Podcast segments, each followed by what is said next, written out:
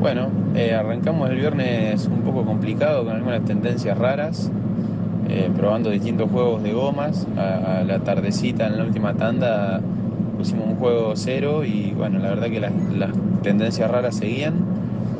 El sábado de la mañana quisimos pisar la goma de la clasificación para ver qué sensación nos daba. Se rompió el motor, se cortó una válvula y a la hora de clasificar se pinchó una goma, así que veníamos, gracias a Dios nos dejó dar una vuelta rápida y después se pinchó, así que veníamos con bastante mala suerte. La serie le pude hacer una buena largada, avanzamos dos puestos y bueno, recibí un toque en la segunda curva que me hizo hacer un trompo y quedar al fondo del pelotón y bueno, después de la final tuvimos bastante suerte de poder esquivar todos los, los líos que hubo y poder avanzar bastante, así que contento porque pudimos entrar a la Copa de Oro, de plata. ¿va?